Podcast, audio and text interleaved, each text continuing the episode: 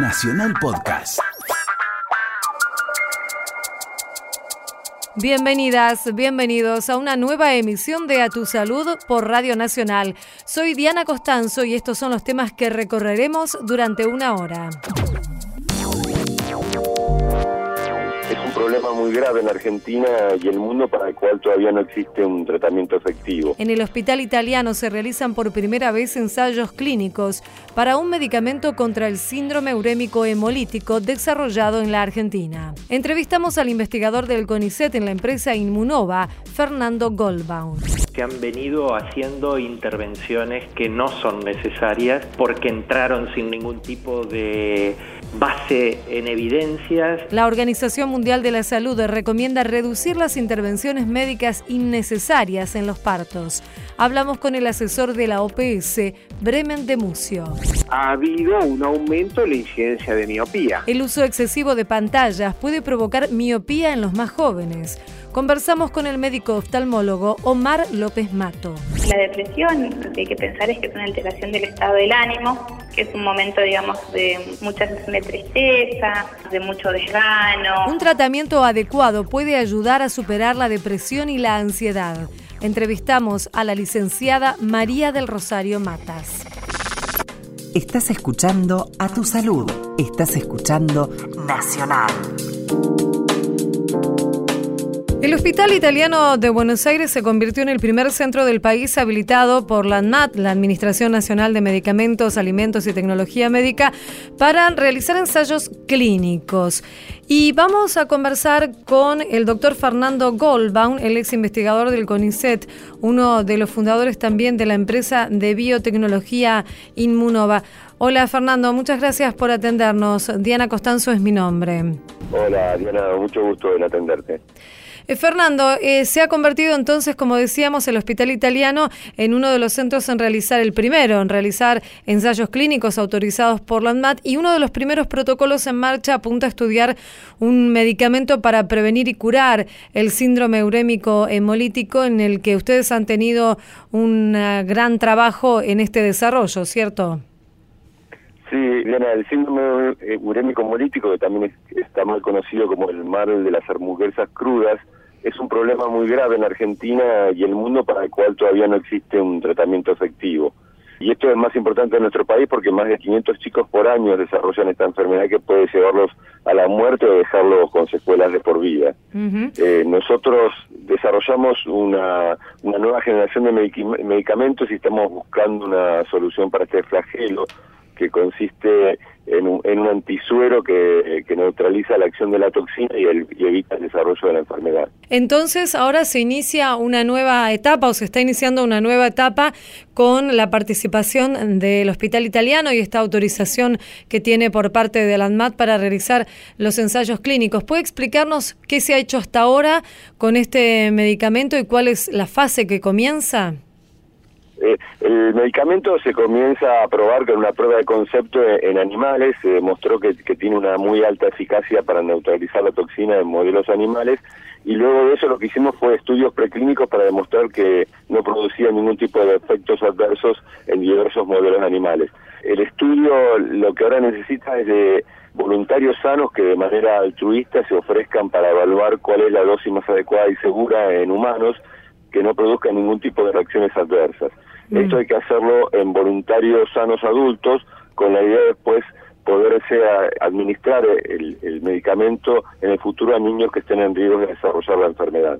Claro. ¿Y cómo se realizan esta, estas pruebas? Uno en principio piensa, ¿no? Porque una persona que, que está sana y digamos que no tiene ningún inconveniente de su salud puede aceptar participar de este tipo de pruebas. Yo lo asemejaría a la, condición de donar sangre o de inscribirse en los registros de voluntario de órganos, de, digamos, de donante voluntario de órganos. Sería lo mismo, es una pulsión altruista para, eh, digamos, generar condiciones para que la humanidad avance en el desarrollo de nuevos tratamientos médicos. Mm, claro. ¿Y quiénes pueden participar? ¿Quiénes pueden ser voluntarios? Cualquier persona sana en, en, un rango de edad que va desde los 18 eh, hasta los 55 años y la condición es que se inscriban en un registro que funciona en el hospital italiano. Eh, si a usted le parece adecuado, le puedo pasar eh, los datos de contacto. Sí, por supuesto, claro. Eh, el teléfono es el 4959-0866 y el correo es farmacología.clínica arroba hospitalitaliano.org.ar. Bueno. Eh, es muy importante señalar que esto se hace en forma, digamos, altruista, que, digamos, solamente, digamos, se da un, un, un viático para que la gente lo pueda hacer y es eh, digamos, totalmente voluntario. Claro, vamos a repetir el teléfono entonces para quienes están fuera de aquí de la Ciudad de Buenos Aires, es 011-4959-0866. Allí se comunican entonces con el Hospital Italiano y pueden ofrecerse como voluntarios para participar en este estudio clínico. Eh, Fernando, después de este paso, ¿cuáles, digamos, se prueba, se prueba en personas? ¿Cuáles son los pasos que eh, luego siguen si efectivamente se comprueba que este medicamento da resultados? Lo primero quiero aclararte que todo este ensayo clínico ha sido monitoreado y, estudiado por el ANMAT y entonces los resultados de este ensayo van a ser de vuelta volcados al ANMAT para que estudie la seguridad del producto. Con un resultado positivo en ese análisis, lo que nosotros planificamos es en el próximo verano de 2018 hacer un estudio clínico en, en cinco o seis centros del país donde hay mayor incidencia de estas infecciones por, por la bacteria que produce la toxina para empezar a probar la seguridad y la eficacia en niños infectados. Eh, esto lo planificamos hacer durante el año eh, 2018 y 2019 para llegar a un, a un número importante de pacientes para poder demostrar claramente ambas cosas, la seguridad y la eficacia en los niños. Claro. Igualmente todos los pasos que se han cumplido hasta ahora eh, son muy promisorios, ¿cierto? Sí, nosotros estamos muy entusiasmados porque los resultados en modelos animales son muy, muy buenos. Esta enfermedad, si bien es una infección bacteriana, es más una toxemia. Se parece a enfermedades como las que producen, por ejemplo, las picadoras de, víboras o de alacranes, y lo que nosotros hemos desarrollado es un anticuerpo que tiene una ca altísima capacidad de neutralizar la toxina. Entonces, tenemos mucha confianza de que si logramos neutralizar la toxina a tiempo en el cuerpo de, lo, de los niños infectados, vamos a evitar el desarrollo de la enfermedad. Y Fernando, ¿existe algún tipo de riesgo para aquellas personas que se presten a participar de este ensayo clínico? Nunca se puede rechazar cualquier tipo de riesgo. El riesgo existe, lo que nosotros hemos hecho es eh, acotar eh, prácticamente en forma cercana a cero el riesgo para hacer extensísimos estudios de clínicos en, en animales. Es de destacar que ya, ya se ha aprobado, esta antizola ya se ha aprobado en, en varios voluntarios sanos y hasta ahora los resultados han sido totalmente positivos, lo que indica que, digamos, lo que los modelos preclínicos que nos han ayudado a nosotros a entender que, el, eh, que la seguridad de nuestro producto era alta, se están comprobando también en humanos. Y lo importante de destacar es también que, bueno, usted lo decía al comienzo, Argentina es uno de los países que lidera los casos del síndrome urémico hemolítico, este, esta enfermedad que se contrae por comer eh, carne mal cocida o alimentos contaminados. Y digo, no existía, no existe hasta ahora un medicamento que pueda tratar esta enfermedad. No, el tratamiento es solamente de, sostén para evitar sobre todo el daño renal y, neuro, y, neurológico, no existen vacunas, tampoco se puede usar antibióticos en estos casos porque el uso de antibióticos empeora la situación porque produce la liberación de una mayor cantidad de toxina y acelera los síntomas de, de la enfermedad. Y nosotros lo que pretendemos es tratar de aliviar el, el impacto de esta enfermedad en la Argentina eh, tratando de convertir una enfermedad potencialmente muy peligrosa en, en una diarrea autolimitada. Mm. Y también es destacar que nosotros estamos tratando de convertir un problema grave de, de, la salud argentina en una oportunidad, porque si nosotros demostramos la eficacia, no solo vamos a poder aplicar este medicamento en la Argentina, donde la enfermedad tiene un muy alto, alto impacto, pero también en otros países, como por ejemplo en Estados Unidos, en Alemania, en Japón, eh, donde la incidencia de la enfermedad también es muy importante. ¿Y la producción cómo se realizará una vez que, que hayan cumplido con todos los pasos protocolares? ¿Puede ser realizada aquí en el país? Sí, eh, el, el, los lotes que estamos utilizando para tanto para los ensayos preclínicos como para estos ensayos clínicos humanos fueron eh, desarrollados aquí en el país en la empresa Instituto Biológico Argentina eh, Biol, que tiene una experiencia de más de 100 años en el desarrollo de estos tipos de antisueros para aplicación contra venenos de, de, de serpientes o de alacranes. Lo cual también a nosotros nos da un, margen muy alto de seguridad, porque sabemos que este tipo de productos es en general seguros y están siendo producidos con alta calidad desde hace muchos años. Doctor Fernando Golba, un investigador del CONICET, uno de los fundadores de la empresa de biotecnología Inmunova, le agradecemos mucho esta charla aquí en Radio Nacional. Le mandamos un saludo muy amable. Muchas gracias, Diana, a vos por la ayuda en la difusión de este proyecto. Hasta luego. Hasta luego.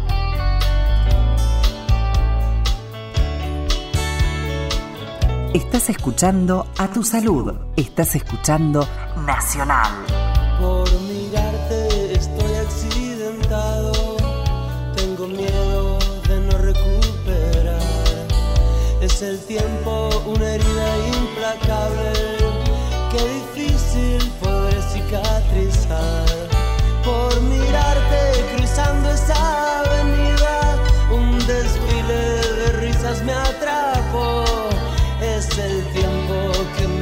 Arruinado. Por mirarte no me volví a enamorar. Y la luna fue nuestra compañera. La mañana también nos alcanzó. Navegando en una balsa de madera. Los esclavos del loco corazón. Si por las noches ya no puedo besos que nunca olvidaré. Por mirarte perdí las esperanzas de poderte volver a enamorar.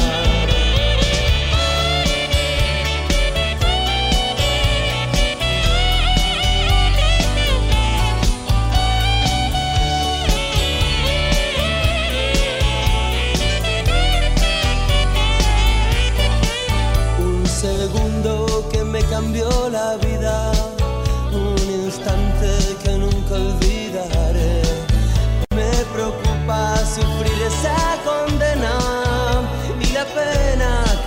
que dejaste al. Por mirarte no te olvidaré nunca un segundo que fue una eternidad, un idioma que los enamorados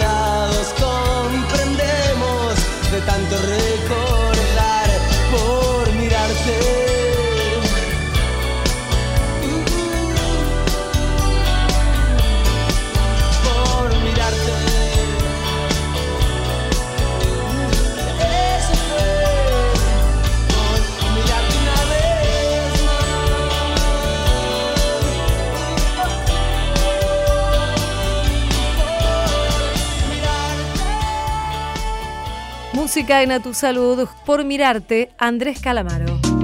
Escuchás a tu salud por Nacional.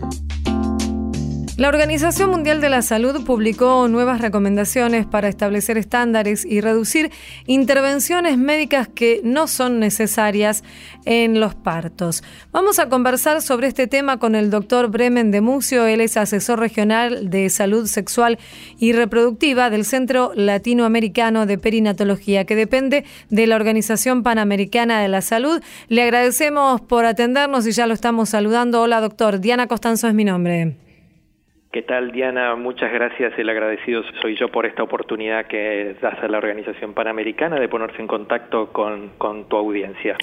Doctor, en principio, esto que decíamos, ¿han aumentado en los últimos años las intervenciones que no son necesarias en, en los partos? En realidad, no solo que han aumentado, sino que históricamente se han venido haciendo intervenciones que no son necesarias porque entraron sin ningún tipo de base en evidencias y fueron siendo usadas, como podríamos comentar, el rasurado, la episiotomía, muchas intervenciones que vienen históricamente produciéndose y que hoy en día sabemos que no deberían hacerse, y como la última actualización de las recomendaciones de la Organización Mundial de la Salud para la atención del parto eran del año 96, pasaron un poco más de 20 años en esta actualización, ahora sí se hace el énfasis en tratar de demostrar que ese tipo de intervenciones que no producen ningún beneficio y que por otro lado generan algunas incomodidades o ponen en riesgo la salud de la propia gestante es preferible evitarlas. ¿Cuáles son estas, las principales, digamos, las que hay que evitar porque suponen estas situaciones que usted describe? Bueno, algunas precisamente reciente las, te Sí, las las que- las que tienen enumeraba. Mucho, exacta, exactamente, esas tienen que ver especialmente con cosas que tradicionalmente se hacía. Pero también hay algunas intervenciones que se han ido introduciendo en forma inconveniente y que uno podría pensar que son beneficiosas. Por ejemplo, eh, el uso de la oxitocina para acelerar el trabajo de parto cuando no es necesario. Eso tiene varias, varios inconvenientes. Por un lado, que genera la aparición de dolor en forma más temprana y por lo tanto se va a tener que realizar analgesia, de, ya sea regional por punción en, en la columna de la paciente, haciéndole una epidural o una eh, raquidia o una mixta, no importa la técnica, o se va a tener que empezar a usar medicamentos que pueden tener otros efectos adversos para tratar de aliviar el dolor en forma mucho más prematura. Pero lo otro que sabemos, y eso es un elemento que especialmente en los países de Latinoamérica es la marca en el orillo, podríamos decir, es el exceso de intervenciones innecesarias ya para el, el nacimiento en sí como es la cesárea. Mm, Los países de América Latina superan prácticamente todas las estadísticas mundiales por el abuso que se hacen en nuestras maternidades de la cesárea. Y precisamente el hacer intervenciones para tratar de acelerar el parto cuando no tiene sentido, porque fisiológicamente el útero de la mujer no está en condiciones de responder, especialmente el cuello del útero, que es el, el que se dilata, genera otros tipos de riesgo por otra sobreintervención, como podría ser el, el caso de la cesárea. Y como ese ejemplo hay otros que, que podríamos estar eh, viendo, porque también hay cosas que en el pasado era muy común que las mujeres durante el trabajo de parto eran tactadas vaginalmente a intervalos muy cortos y eso genera más ansiedad, más dolor, aumenta el riesgo de infección. Por primera vez la Organización Mundial de la Salud y la Organización Panamericana de la Salud ponen una base recomendando que se restrinjan los partos vaginales durante el trabajo de parto por lo menos cada cuatro horas y que además se les oriente a la mujer sobre la duración que tiene realmente el trabajo de parto porque si no tenemos una buena comunicación desde los equipos profesionales con las usuarias, generalmente se van a generar expectativas que van a causar mucha ansiedad y que vamos a terminar haciendo otras intervenciones que son innecesarias. Claro, fundamentalmente que, la mujer en ese momento tenga un, un buen trato, un buen momento, que es un momento sin duda uno de los más importantes de, de la vida de la mujer y no sea sometida, como usted nos cuenta, a estas intervenciones que no aportan en nada, en nada positivo, ¿cierto?, para el, el momento del parto. Exactamente. De hecho, la primer recomendación que se hace y que no estaba en el pasado, porque además esto responde a un statement que hizo la, la Organización Mundial de la Salud en el año 2014, que tiene que ver con el trato materno respetuoso. Sí. Y precisamente esa primera recomendación lo que trata de, de fomentar es que se respete la dignidad de la mujer, la privacidad, la confidencialidad, que se le dé las libertades que ella quiere, ya sea de deambular, de consumir líquidos, tratar de respetar el momento del parto y la decisión de la mujer y de sus acompañantes también.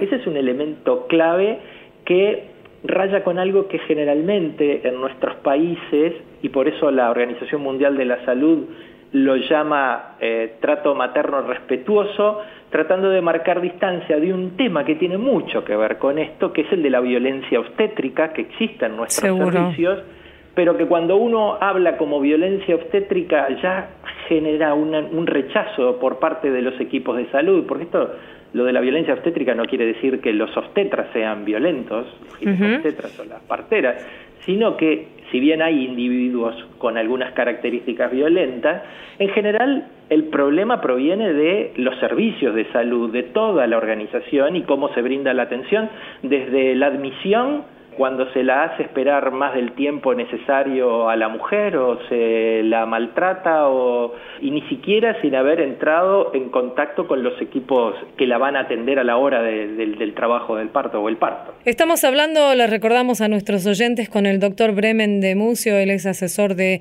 la Organización Panamericana de la Salud y estamos hablando acerca de estas nuevas recomendaciones que se han publicado en cuanto al parto, que también abarcan, doctor, el momento del nacimiento y al bebé.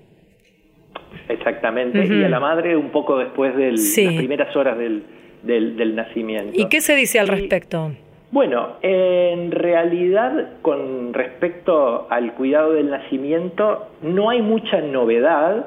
Estas recomendaciones hay que tener en cuenta que si bien toman algunas intervenciones, están vinculadas a otras guías y recomendaciones que ya fueron publicadas por la Organización Mundial de la Salud en los pasados años que todavía siguen vigentes. Entonces acá se toman unas pocas que tienen que ver con las que en los últimos años no habían sido actualizadas. Una de las cosas que, por ejemplo, es más usada es que se eliminen en los niños que nacen normales, que vigorosos, todas aquellas rutinas de aspiración nasal o de la boca, todo eso eh, hoy en día se recomienda que si el líquido amniótico era claro, el bebé respiraba bien, succiona bien porque también se está recomendando colocarlo piel a piel cuanto antes. Mm. Obviamente que si bien la guía no lo toca, pero estas recomendaciones no lo tocan, pero se mantiene todo aquello de- del secado rápido para que el bebé no pierda temperatura.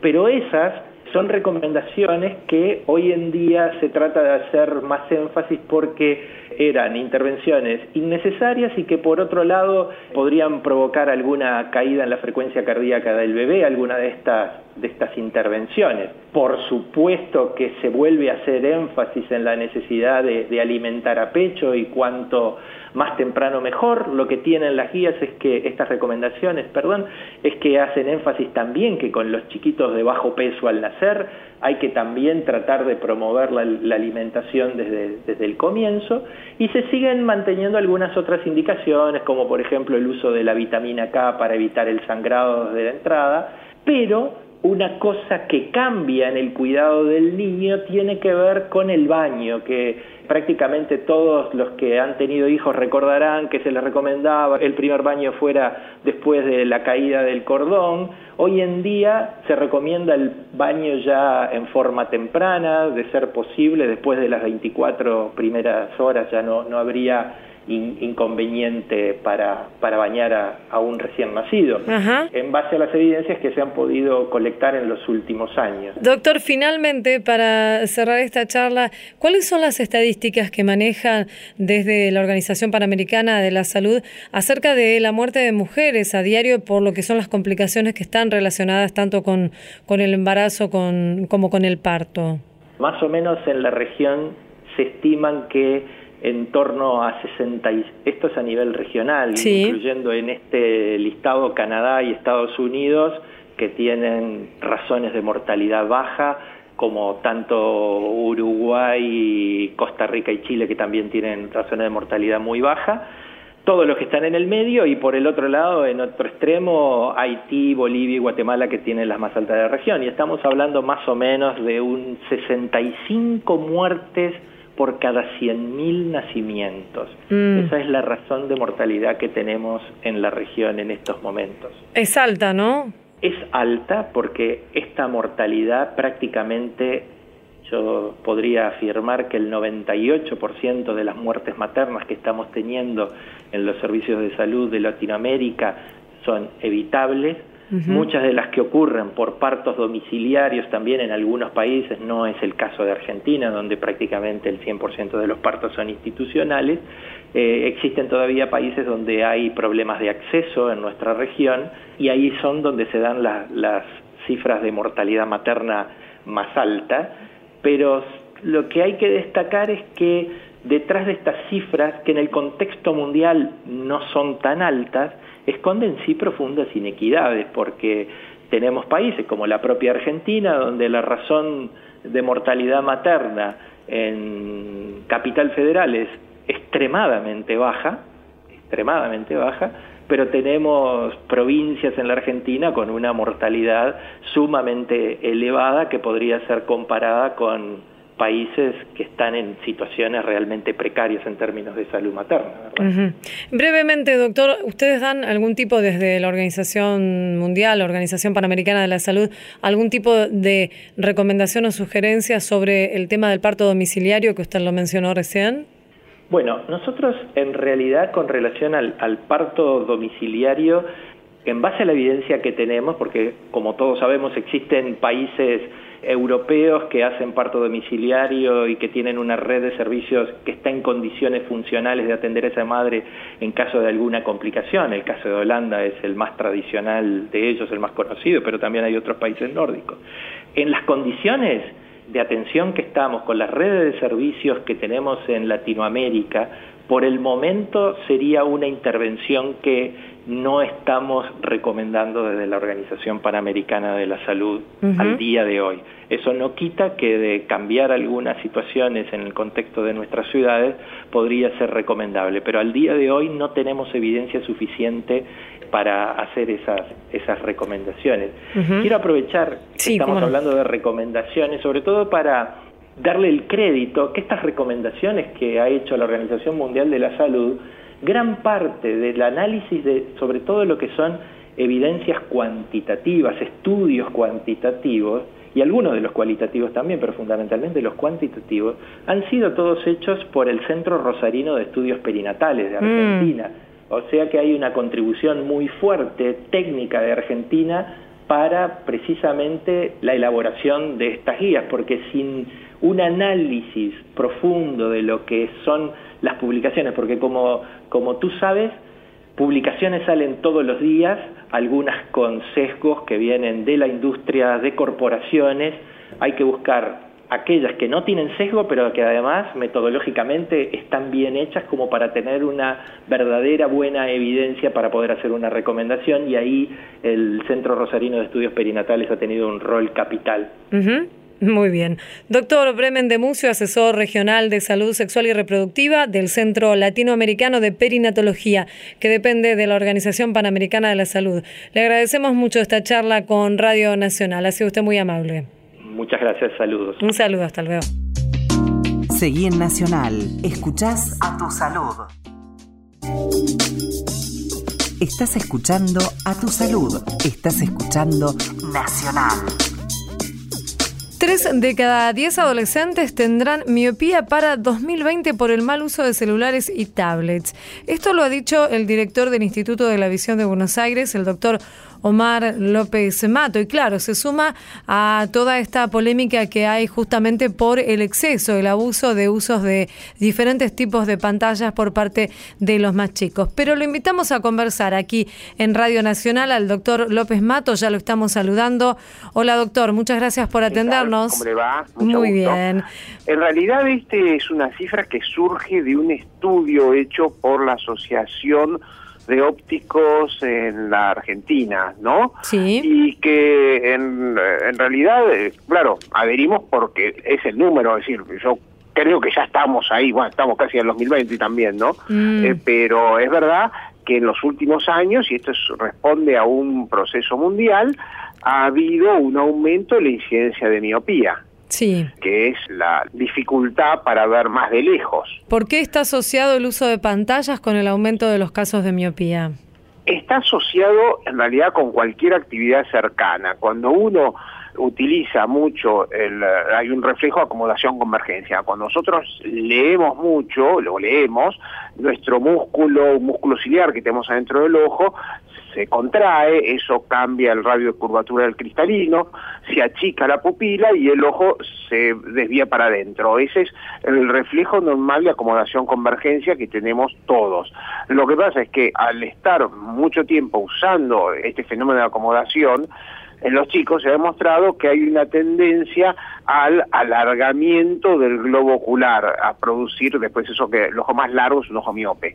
Uno lo puede ver dentro de un contexto más amplio con un fenómeno adaptativo, mientras que la vida de nuestros abuelos requería trabajos en espacios abiertos, hoy nuestra vida se traduce a un espacio de dos metros de distancia, una habitación de 4x4, cuando Claro. llegamos a 4x4. Entonces, y, y la mayor parte de estas actividades como el celular, que hay gente que lo mira 200 veces por día, no es un número figurativo, sino es un número real, Real, sí, 200 sí. veces por día mira el, el celular, el trabajo que todo el día se hace en pantalla, bueno, eso hace que la vida, y sobre todo en la adolescencia, que también se estudian más o, o tra- trabajan más en el tema de las pantallas, hasta hay personalidades adictivas a, todo lo que es el, eh, trabajo de, de computación, internet, eso hace que ellos estén leyendo más tiempo y aumenta esta tendencia natural que es el- el- la exageración del uso de la acomodación convergencia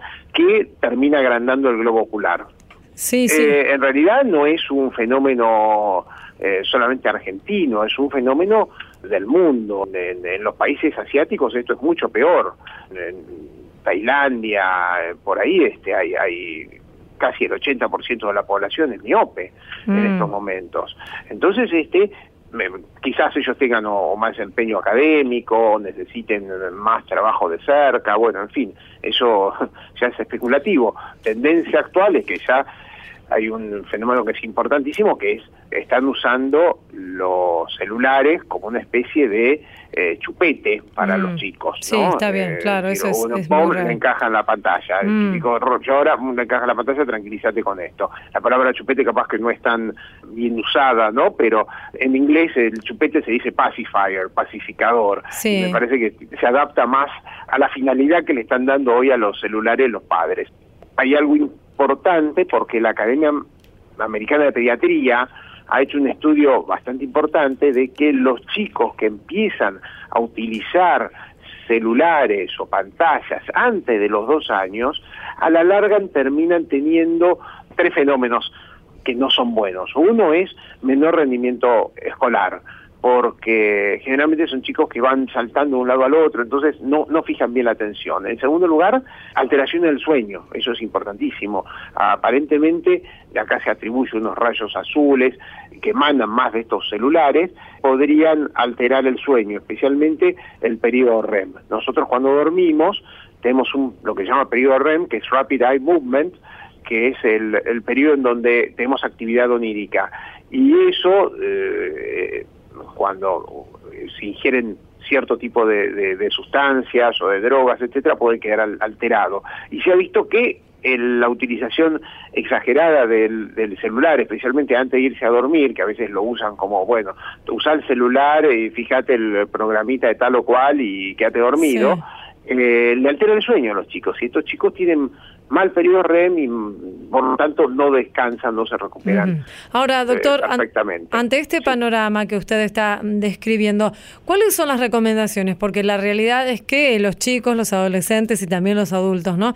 Vamos a seguir usando las pantallas porque ya está incorporada a la vida cotidiana, ¿cierto? Sí, sí, sí, sí, por supuesto. Uno a veces, este, es decir, nosotros lo que hacemos es describir los fenómenos, de Sí. buscarlos y describir los fenómenos. Ahora, las soluciones sabemos que a veces son muy difíciles, aparte son soluciones que pasan más por el lado sociológico, psicológico, individual, que por la recomendación médica. Pero bueno, eh, eh, es, eh, siempre ha sido así en la historia de la medicina. Bueno, lo que recomendamos es primero, para los adultos, cuando estén trabajando con computadoras, primero la posición. Tienen que estar eh, no tiene que tener la computadora arriba, tiene que tenerla a una inclinación de 15 a 20 grados, es decir, que el ojo esté semicerrado. Porque, ¿qué pasa? Cuando uno está trabajando con una computadora durante mucho tiempo, deja de parpadear. ¿Por qué? Porque está interesado, eh, entonces cada vez que nosotros estamos este, en una actividad que nos interesa, parpadeamos menos. Y al parpadear menos, la córnea, que es la parte anterior del ojo, se lubrica menos. La córnea no tiene vasos, entonces depende de su alimentación del lagrime, de las lágrimas, de la distribución de las lágrimas. Entonces al, al parpadear menos, se seca más la córnea y eso trae toda la sintomatología de cansancio, etcétera, la irritación, el, el- el- enrojecimiento del ojo. Entonces, lo que recomendamos es que hay una regla que los americanos llaman de 20-20, que es eh, enfocar eh, cada 20 segundos, cada 20 minutos, uno tiene que tener los ojos cerrados 20 segundos y tratar de mirar más allá de los 20 pies. 20 pies son 6 metros. Entonces, este, parar en nuestro trabajo con este, estricto con, con las pantallas y tratar de acomodarse o tratar de lubricar el ojo, que es el- en última instancia los problemas que, que acontecen. En segundo lugar, para los chicos, no usar las pantallas antes de los dos años. Y si la usa después de los dos años, usarla en forma regulada. Nosotros cuando éramos chicos, nuestros padres nos regulaban la cantidad de horas que teníamos que ver televisión. Acá también es un poco el tema de negociación. No es bueno que lo hagan antes de los dos años y después de los dos años hay que tratar de limitarlo a que sea menos de dos horas por día. Mm, No, se menos complica. ¿eh? Eh, ok, fantástico. Sí. Después cada cual trabaja con su conciencia. Y por último, los adolescentes. Eh, los adolescentes, bueno, también este tema de si uno detecta que el chico empieza a tener miopía, hoy en día, es decir, la miopía, por otro lado, es decir, tenemos hoy en día literalmente casi todas las, miopías las podemos operar, de una forma u otra se operan. O sea que, bueno, tampoco estamos, pero eh, tampoco estamos en una situación irreversible. Eso, después de los 20 años, la mayor parte de las miopías se operan. Pero lo que, cuando detectamos una miopía en un eh, joven, lo que hoy le estamos, sobre todo prepuber, lo que le estamos recomendando es el uso de unas gotas que se llama atropina, que es una droga muy muy antigua que dilata la pupila, pero en concentraciones muy bajas, a punto tal de que eso está demostrado que no permite o, o- o disminuye la evolución de las miopías en los adolescentes.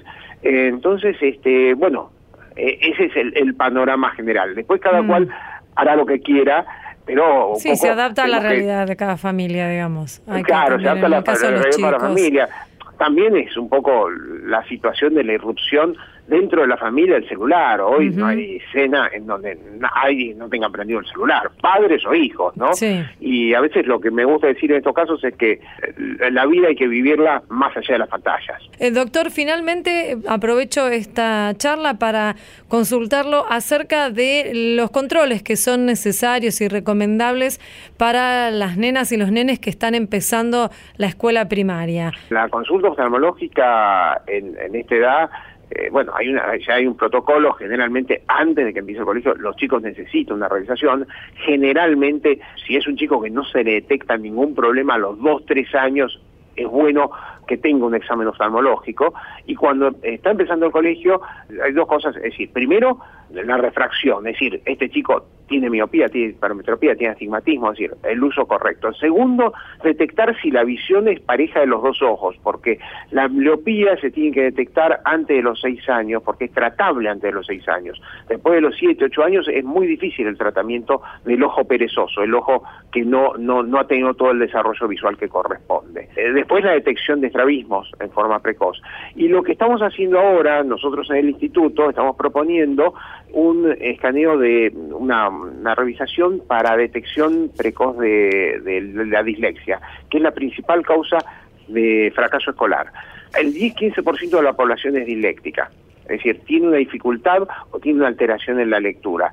Hoy existen formas objetivas de demostrar esta dislexia y es bueno hacerlo. Y por último, el examen que hay que hacerle siempre es el de la visión de los colores, porque está bien, si bien la visión de los colores después no le va a traer discapacidad pero en algunas actividades, si ese chico hubiese querido ser piloto de avión, si no se le detectaba en la infancia o se le detecta después en la adolescencia que, que tiene una discromatopsia, tiene un daltonismo y después eso le impide seguir su, su vocación este, aérea, mejor empezar desde chico que sepamos que este chico tiene una discromatopsia, una, una alteración en la visión de los colores. Doctor Omar López Mato, médico oftalmólogo y de- director del Instituto de la Visión de Buenos Aires, le agradecemos mucho esta entrevista aquí en Radio Nacional. Un saludo.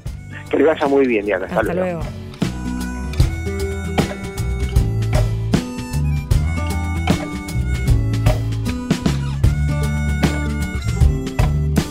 Música en A Tu Salud, Jorge Drexler, Amar la Trama. Camino por Madrid en tu compañía. Mi mano en tu cintura, copiando a tu mano en la cintura mía. A paso lento, como bostezando, como quien besa el barrio al irlo pisando. Como quien sabe que cuenta con la tarde entera, sin nada más que hacer que acariciar ceras. Sin planearlo tú acaso como quien sin quererlo va y lo hace. Te vi cambiar tu paso hasta ponerlo en fase, en la misma fase que mi propio paso. Oh, ir y venir, seguir y guiar, dar y tener, entrar y salir de fase. Amar la trama más que el desenlace. Amar la trama más que el desenlace.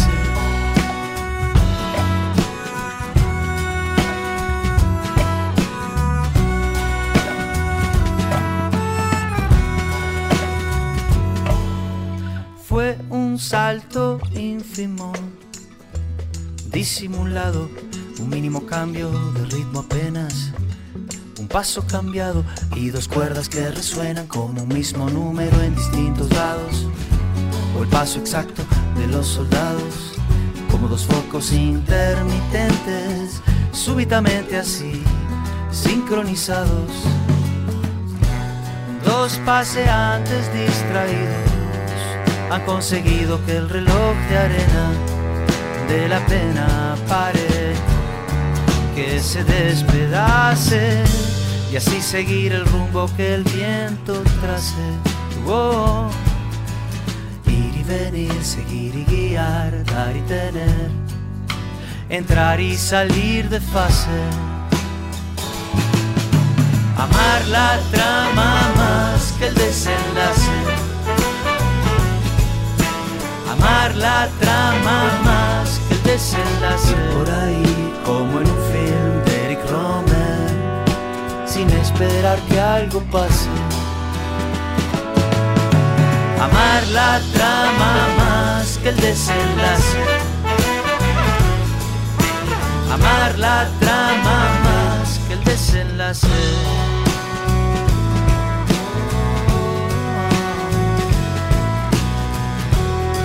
Debí cambiar tu paso hasta ponerlo en fase, la misma fase que mi propio paso.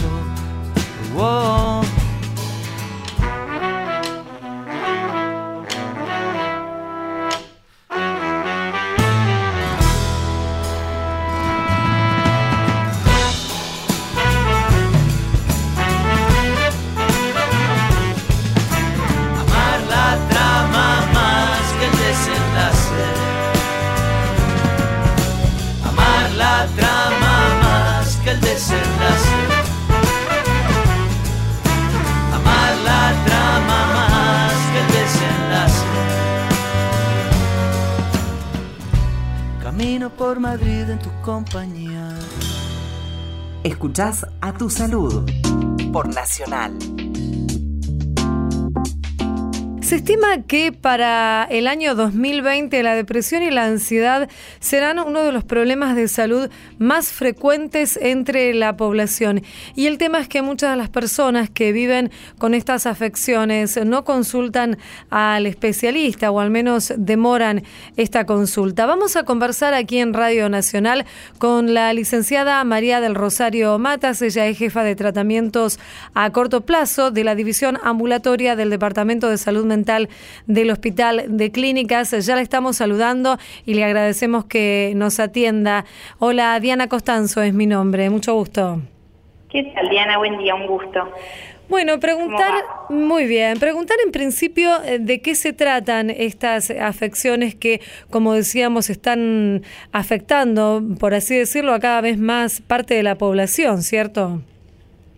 Sí, sí, en principio, digamos, es un poco la dificultad actual con la que nos estamos encontrando, digamos, nuevas patologías que empiezan a aparecer y empiezan a afectar a varias personas.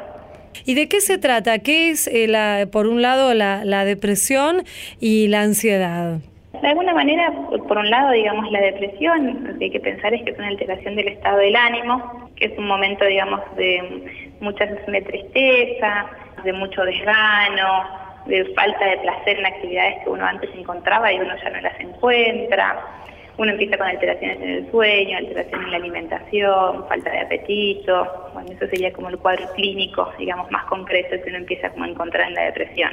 Sí. Esto puede surgir a partir de algún desencadenante en particular, alguna situación específica que empieza como a desencadenar estos síntomas, o puede estar dado que está instalado hace mucho tiempo, que las personas lo naturalizan y creen que es un estado natural. Y en este caso, ¿ante qué síntomas o ante qué signos hay que estar atento y consultar? Porque muchas veces, como vos decís, las personas no se dan cuenta. Tal vez piensan que es algo transitorio, que es por, por problemas propios de, de la vida cotidiana, ¿cierto? Lo más importante es tener en cuenta la duración y el tiempo, digamos. Lo importante es que esta alteración en el estado del ánimo, digamos, uno puede estar triste, uno puede estar como desganado, pero lo que hay que ir pensando, digamos, es cuando esto empieza a sostenerse en el tiempo. Una persona que está más de tres semanas de esta manera, hay que poder empezar a llamar la atención, digamos, tiene que llamarnos la atención esta situación. Claro. En el medio también, cuando empieza a dificultar, digamos, la actividad cotidiana, donde hay cosas que antes uno podía hacer y ahora ya deja de empezar a hacerlas, o se le complica, bueno, eso también es uno de los puntos que hay que ir pensando como dificultad. Y digamos que la, la, vida actual tampoco ayuda demasiado a que esto no ocurra, ¿cierto? Porque hay muchos factores de la misma vida diaria que pueden influir o, o no, o esto es algo más propio de cada persona. Es propio de cada persona, pero hay un montón de factores que sí, que digamos influyen en la actualidad, digamos, que tiene que ver con situaciones económicas o con no poder frenar, digamos, eso también es importante. Claro. Es algo muy actual. Sí. ¿Y se da más en las mujeres? No, mira, no hay una estadística específica, si es más en mujeres u hombres, es indistinto, digamos, tiene que ver con cada uno. También es muy importante lo que es el círculo familiar o, o de amistades o, o, de gente conocida que pueda estar atenta si a una persona le, le aparecen estas dificultades y, y, la ven mal. Recomendar en este caso lo que es una consulta profesional, ¿sería lo adecuado? Exacto, sí, uh -huh. digamos, lo que uno tiene que ir ubicando es que capaz los familiares los que están alrededor empiezan a notar un cambio, digamos, que es como algo bien notorio en esa persona que antes era de determinada manera y ahora empieza como con todas estas características. Entonces siempre es importante que cuando empieza a esto en el tiempo poder consultar con algún especialista, me parece que viene bien. ¿Y cómo se relaciona la, la depresión con la ansiedad? Bueno, eso también mira, muchos me lo fueron preguntando. La ansiedad lo que tiene, digamos, como cuadro clínico, son dos cuadros clínicos evaluablemente distintos, pero todo va de la mano, digamos. Lo que hay que ir pensando es que todo tiene que ver con alteraciones en el estado del ánimo. La ansiedad es un, digamos, es una emoción natural, es algo que en realidad nos pasa a todo ser humano frente a determinadas situaciones, como reacción frente al miedo, la amenaza o la incomodidad o lo desconocido. Y lo importante también es pensar que esto es como un estado que no se puede sostener durante mucho tiempo. Que cuando esto se sostiene y se prolonga, digamos, en exceso, ahí es donde empiezan como a haber consecuencias o dificultades. La ansiedad está relacionada en la medida en la que hay algo, digamos, que tiene que ver con la angustia. ¿no? Cuando empieza a aparecer un cuadro de ansiedad, tiene que ver con que hay algo que nos está preocupando, hay algo que nos está angustiando. Entonces, bueno, a veces puede ir de la mano con estados más depresivos también. Estamos hablando aquí en Radio Nacional con la licenciada María del Rosario Matas del Hospital de Clínicas. ¿Ustedes están viendo más de este tipo de cuadros actualmente? Como decíamos al comienzo, ¿se puede decir en la práctica que están aumentando, se están incrementando este tipo de cuadros? Sí, sí, uh -huh. definitivamente. Digamos, año tras año tenemos más cuadros clínicos de trastornos de ansiedad y trastornos depresivos. Esto es así. Claro. Eso uno lo ve, digamos, en los hospitales, en la práctica privada, en todos lados. ¿Cómo es el camino de una persona que a, el, a, la que le pasa esto, no, que tiene este cuadro de, de depresión? Eh, ¿Cómo ingresan generalmente al servicio de salud? ¿Concurren a una guardia o directamente se acercan al, servicio que puede ser de, de salud mental de, de cada centro de, de salud? Bien, eso es indistinto dependiendo del grado, digamos, del cuadro depresivo o cuadro ansioso de cada uno. Digamos, en los cuadros más graves, por lo general siempre ingresan por guardia en los casos de ansiedad, por lo general, tiene que ver con trastornos de ataques de pánico o de fobia o de mucha angustia en alguna particularidad y entonces consultan por guardia. Y en los cuadros más depresivos a veces son traídos por familiares, en cuadros ya depresivos muy avanzados, por intentos de suicidio, por un nivel de desgano muy marcado. Sería como el, el ingreso por guardia en los casos más graves. Después tenemos todo lo que es en realidad por consultorios externos, que son pacientes que cuando ya tienen una sintomatología más o menos así durante un tiempo, piden un turno porque se asustan, porque no se sienten como antes, entonces pueden como pedir un turno con tiempo y empiezan a hacer un tratamiento, digamos, en consultorios externos.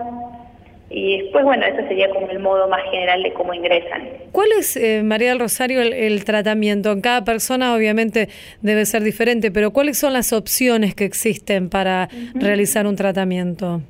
Bien, mira, en principio lo que se hace siempre es trabajar en conjunto. Entonces, una evaluación que tiene que ver con un espacio psicoterapéutico y con un espacio, digamos, de una evaluación de psiquiatría. De alguna manera, lo que se intenta primero es trabajar con toda la parte psicoterapéutica de frecuencia semanal, o sea, una vez por semana. uno va citando a la persona una vez por semana y va evaluando cómo es su situación, cuál es su historia y cómo llega, digamos, a esos cuadros y si a veces es necesario se incorpora, digamos, una medicación con la cual ir trabajando con la sintomatología. Una vez que baja la sintomatología y que se puede hacer como una evaluación de su historia, se va valorando la medicación de a poco y se va como avanzando. ¿Y hay momentos de la vida en que es más probable, más factible o se dan más estos casos de, de, depresión? Sí, mira, de alguna manera lo más común tiene que ver con las crisis de los ciclos vitales, en realidad que por lo general todo lo que es la etapa jubilatoria a veces viene asociada con cuadros más depresivos o más de tristeza o más de desgano. Esto por un lado. Los duelos, a veces se hace un duelo, pero a veces hay pacientes que logran hacer el duelo y entran en algún cuadro depresivo, a veces también. Las pérdidas laborales, hoy en día hay como mucha situación con eso también, entonces puede colaborar con un cuadro más de ansiedad o con un cuadro depresivo eh, la adolescencia, por lo general, también es un momento, digamos, como crítico en la línea de la ansiedad. Sí, son como crisis vitales sobre todo, digamos. Lo que pensaba mientras hablabas es que esto que muchas veces las personas le dicen a otra que la, a la que ven caída, bueno, pero tenés que estar bien, tenés que pensar en que las cosas se van a solucionar y demás, pero es un tema de salud y que requiere ayuda profesional. Esto tal vez no es una solución mágica que puede darse de un momento al otro sin la ayuda de un profesional, de un médico, ¿cierto? Exacto, o en principio por lo pronto una evaluación, viste que a veces uno se le duele la panza va a la guardia. Sí. Bueno, esto es lo mismo, a veces uno no se da cuenta y capaz que uno viene muy angustiado, muy ansioso, con sintomatología más de desgano, de tristeza. Bueno, consultar, digamos, siempre colabora. Sí. ¿Hay casos de depresión en, niños, en niñas o en adolescentes? Sí, eso es algo muy actual, pero sí, sí hay casos de depresión en niños y adolescentes. Está mm. pasando también. ¿Y en estos casos por qué se dan? Y es muy amplio, digamos, eh, pero en principio tiene que ver todo con un poco como con lo mismo, como con la vorágine con la que vivimos, donde a veces los chicos tienen que ir todo el día a un colegio, del colegio van a otra actividad y no tienen como momentos, digamos, para hacerse una pregunta a los padres, bueno, es un poco como la situación en la que estamos viviendo. claro, de, corridas diarias, seguro. Eh, que, finalmente quería preguntarte, María del Rosario, cómo pueden hacer aquellas personas que han escuchado esta charla, quieren consultar, tanto en el caso de ustedes allí en el hospital de clínicas o en algún otro servicio de salud mental, cómo deben hacer para, para acercarse y tener una consulta o una primera evaluación. Bien, nosotros acá en el hospital tenemos lo que es un servicio de salud mental que funciona con una guardia a las 24 horas, donde tienen psicólogos y psiquiatras, que eso se accede directamente al hospital por guardia. Y después tenemos lo que es un servicio específico de consultores externos, donde pueden acercarse de lunes a viernes a pedir un turno en los consultores externos de salud mental. Claro. Ahí se asigna un turno y después empieza un tratamiento. ¿Y se ingresa en el caso del Hospital de Clínicas por qué calles? ¿Por Avenida Córdoba? ¿Es el servicio? La guardia se ingresa por Paraguay, planta baja, y en la avenida Córdoba se ingresa directamente para consultorios externos en el entrepiso. Claro, esto es en Capital Federal porque, bueno, Radio Nacional llega a todo el país, pero en, en, la mayoría o en gran parte de los hospitales públicos hay servicios de salud mental a los que pueden recurrir, claro. Sí, los hospitales públicos todos tienen servicio de salud mental, algunos cuentan con guardia y otros no, pero todos tienen servicio de salud mental que hacen tratamiento psicológico y psiquiátrico. Bueno, importante entonces estar atento ante estos signos, estos síntomas y consultar por lo menos, bueno, para estar en manos de un profesional y ver si se necesita iniciar un tratamiento. Queremos agradecerte, licenciada María del Rosario Matas, jefa de tratamientos a corto plazo de la División Ambulatoria del Departamento de Salud Mental del Hospital de Clínicas. Te mandamos un saludo muy amable, muchas gracias. muchísimas gracias a ustedes. ¿eh? Hasta luego. Hasta luego. Esto fue A Tu Salud, un programa dedicado a los últimos avances en medicina, prevención y tratamientos. Hasta la próxima emisión.